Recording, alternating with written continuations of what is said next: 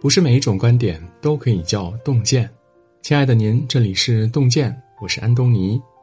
今天我们要分享的是九十岁稻盛和夫去世，他一生的财富都藏在这六句话里。二零二二年八月三十号，微博上有一则消息瞬间冲上了热搜第一：日本经营之圣稻盛和夫去世了，终年九十岁。稻盛和夫的一生写满了传奇。他出身贫寒，家境窘迫，也没有考上心仪的大学。毕业后，好不容易找了一份陶瓷厂的工作，却发现工厂濒临破产。前半生似乎写满了不幸，可他却没有抱怨，靠自己的双手一步步的扭转了时运。他开始认真工作，让即将倒闭的陶瓷厂起死回生。随后，白手起家，创办京瓷和第二电信两家公司，都跻身世界五百强。七十七岁那一年，他又接手宣告破产的日航公司，仅用一年时间就让日航起死回生，年利润一举冲到了世界第一。他在人生下半场，用最真实的笔触，尽数写下了自己的生命哲学，出版了一系列的著作。今天从他的文字里挑选出最清醒的六句话，送给迷茫的你。一，要想拥有一个充实的人生，你只有两种选择：一种是从事自己喜欢的工作，另一种则是让自己喜欢上工作。稻盛和夫大学毕业时曾入职一家快倒闭的企业，整个公司充满了负能量，领导们勾心斗角，职工们偷奸耍滑。他刚开始呢，也跟着混日子，整天唉声叹气。二十多岁的年轻人没有一点精气神。有一次，他受不了这种工作环境了，写信向家里人倒苦水，却不料被哥哥劈头盖脸的一顿痛骂。一个人只顾抱怨别人，其实是自己没出息。此后的稻盛和夫呢，开始转变自己的心态，让自己喜欢上工作。当其他同事仍在抱怨时，他静下心来，努力将手里每一份任务都完成好。渐渐的，有了工作目标，日子也就有了奔头。稻盛和夫的心情畅快了不说，还做到了公司技术领导的位置。生活中有不少人讨厌自己正在做的工作，他们心生抱怨，做事也是怎么敷衍怎么来。可越是这样呢，工作就越是不顺，最终形成恶性循环。石油大王洛克菲勒就曾给儿子写信说：“如果你视工作为一种乐趣，人生就是天堂；如果你视工作为一种义务，人生就是地狱。与其抱怨工作不如意，不如让自己主动去喜欢上工作。当你转变心态，对工作怀有热情，你的生活就顺了。”二，物质有可燃物、不燃物和自燃物。人也可以分成这三种，要做就做第三种。在干法中，稻盛和夫将人分为三种类型：不燃型，点火也烧不起来的人；可燃型，点火就着的人；自燃型，没人点自己就能熊熊燃烧的人。那些在同龄人中升职加薪最快、成长进步最多的，往往都是能够自我驱动、自我燃烧的人。曾看过这样一个故事：有两个实习生同时入职一家广告设计公司，一个勤勤恳恳，只专注于自己的本职工作，其他的事儿呢，他从来不参与；一个风风火火，经常多管闲事儿，在完成自己的工作之外呢，还做了其他的分外之事。三个月后，公司考核转正结果下来，部门领导出乎意料的留下了后者。原来前者虽然能够完成本职工作，但是都是敷衍了事，三个月来什么也没干成；而后者呢，由于多管闲事，除了本职工作，还把相关业务呢也梳理得清清楚楚，不仅系统的总结公司业务，还能够对一些方案提出建设性的意见。一个人对待工作的态度，决定了他的人生高度。有些人把工作视为打工，做一天和尚撞一天钟。有些人呢，把工作当成事业，主动拓宽边界，提升自己。结果就是撞钟的和尚千千万，做事业的领导者万里挑一。经济学家刘润说过一句话：“如何判断一个人是否有机会成功？看他能不能自然自己点燃自己，充满激情，是否主动，永远把选择权牢牢的抓在手里，是人与人之间最本质的区别。三，人生中遭遇的一切事情都是由自己内心的磁石吸引而来的。朗达·拜恩在《力量》中写道：“每个人身边都有一个磁场环绕，无论你在何处，磁场都会跟着你。你有什么样的磁场，就会遇见什么样的人和事。”稻盛和夫小的时候，家中的叔叔染上了肺结核。他非常害怕自己也被感染，于是每次路过叔叔的房间，他都会用毛巾捂着鼻子，快速跑过去。结果，日夜陪护叔叔的哥哥和父亲安然无恙，反倒是最小心的稻盛和夫患上了病。对于这段经历呢，他认为是自己躲避疾病的心念反而招来疾病了。他得病没多久，战争爆发了，居民区被飞机炸得稀巴烂。人们开始恐慌，纷纷向山里逃亡。他本就觉得自己活不长了，面对别人避之不及的轰炸，反而毫无畏惧。在逃命路上，他冒着枪林弹雨，主动去帮扶那些行动不便的人。没想到，不仅炮弹没炸到他，他的肺结核还在战火中自愈了。在生死边缘徘徊、历经起伏的稻盛和夫感慨道。人生中遭遇的一切事情，都是由自己内心的磁石吸引而来。悲观者抱怨所见之处皆为灰色，而乐观者积极，心怀希望，目之所及皆是春天。正所谓境由心生，物随心转。我们的生活际遇呢，往往由我们的心念所决定。你抱怨什么，害怕什么，什么就会在你的身上发生。你相信什么，希望什么，就会吸引到什么。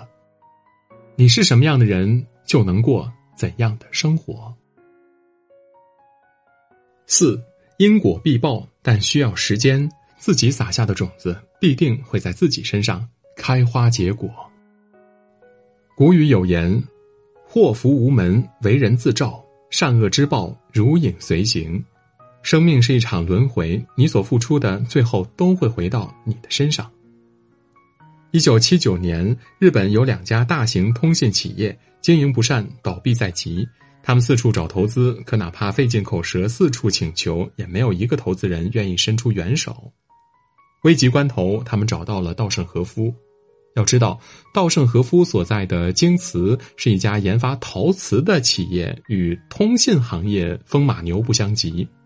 可他呢，还是一口答应了，并为对方提供了大量的资金。在他的帮助下，这两家企业不仅化解了危机，还一跃成为行业的巨头。几年后，计算机通信时代到来，其他陶瓷企业面对高精度的通信设备手足无措。可是京瓷由于提前布局了通信行业，他们一下子生产出掌上电脑等等尖端技术产品，拉开了与同行企业的差距。而京瓷也因此成功挺进了世界五百强。正如爱默生所说的：“人生最美丽的补偿之一，就是人们真诚的帮助别人之后，同时也帮助了自己。”人生就像储蓄罐你投入的每一分善良，命运都会在未来的某一天连本带利的还给你。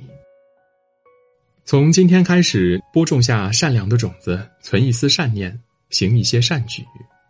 你给出去的善意和帮助、温暖和鼓励，未来都将在你身上开花结果。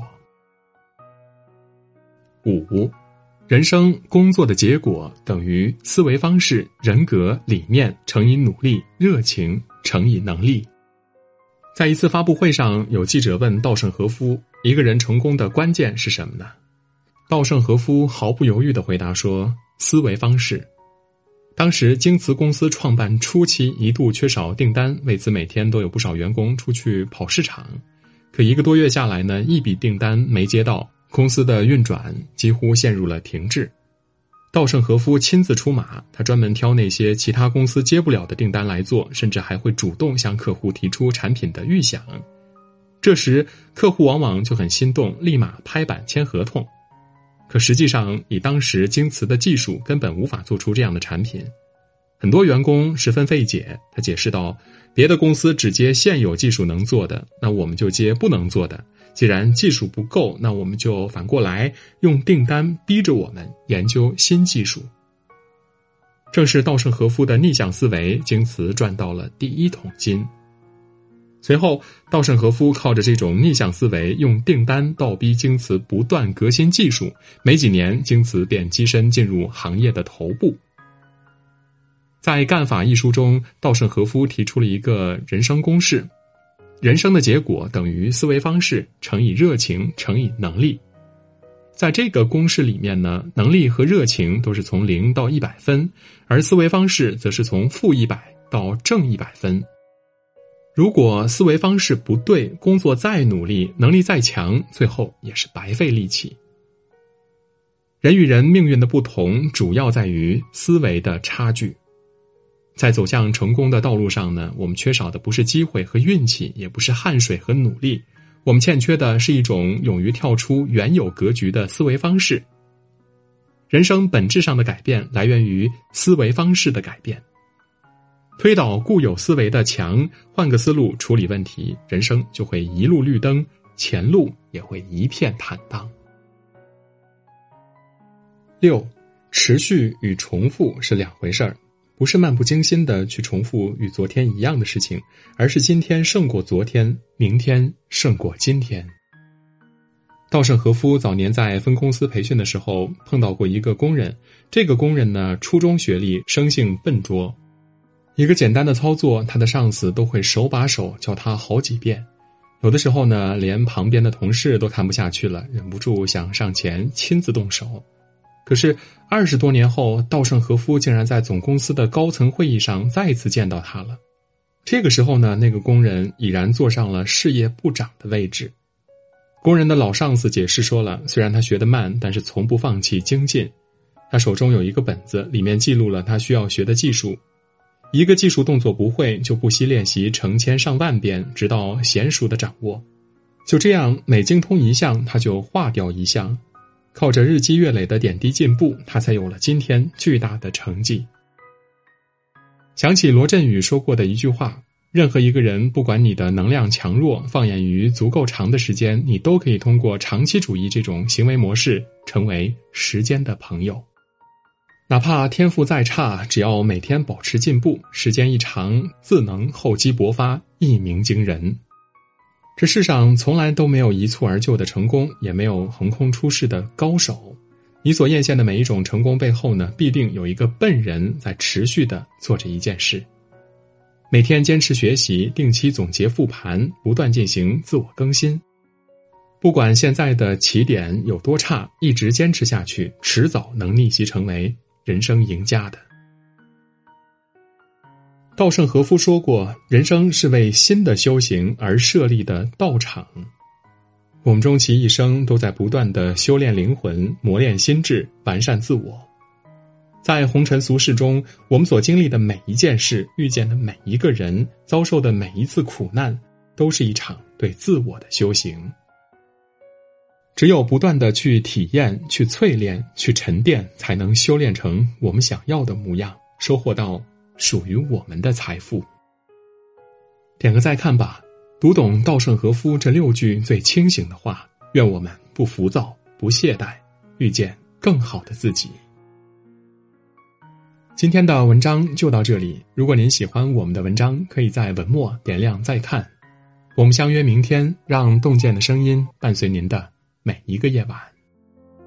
着迷于你眼睛银河有几颗星穿过时间的缝隙他依然真实地吸引我轨迹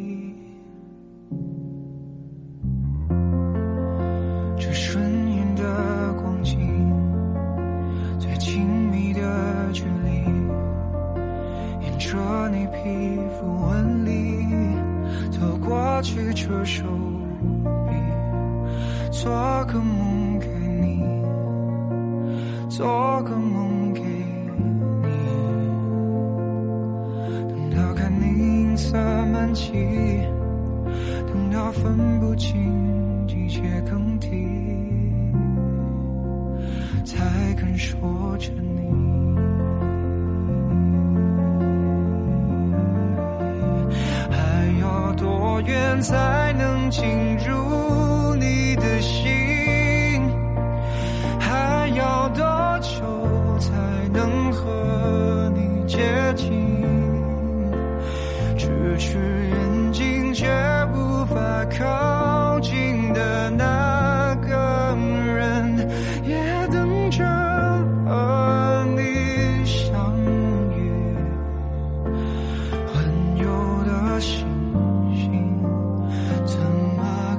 可